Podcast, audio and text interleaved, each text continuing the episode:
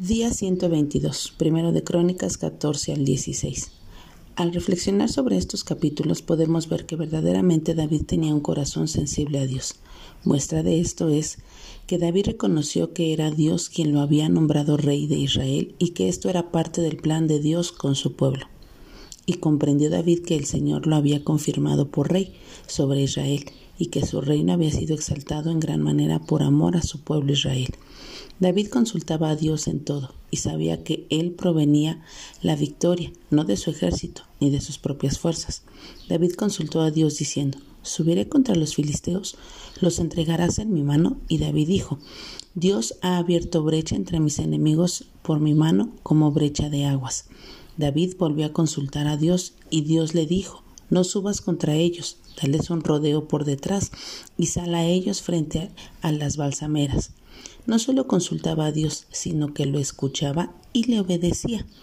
David hizo tal como Dios le había mandado e hirieron al ejército de los filisteos desde Gabaón. David deseaba la presencia de Dios en su vida y siempre fue intencional al buscarla. Y preparó un lugar para el arca de Dios y levantó una tienda para ella.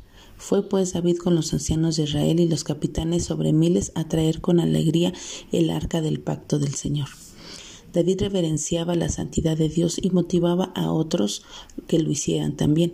Y les dijo, Vosotros sois los jefes de las casas paternas de los levitas, santificaos, tanto vosotros como vuestros parientes, para que subáis el arca del Señor, Dios de Israel, al lugar que ha preparado. David era sensible a sus ofensas a Dios y deseaba agradarlo no solo en su interior, sino también con su exterior.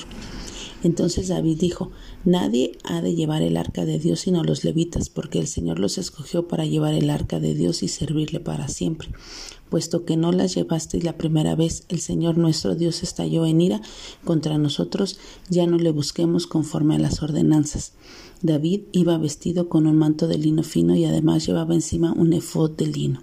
Finalmente, el cántico de acción de gracias de David nace de un corazón que ha caminado en íntima comunión con Dios y que le ha buscado continuamente, que medita de día y de noche en sus grandes y gloriosas obras, que reconoce la gracia, la misericordia y el amor de Dios en cada detalle de su vida y de su familia y de su pueblo. Al meditar en las obras del Señor en tu vida y en la de tu familia, te animarías a escribir un cántico de adoración y agradecimiento y te animas a compartirlo con tu familia. Que Dios te bendiga y que tengas un buen día.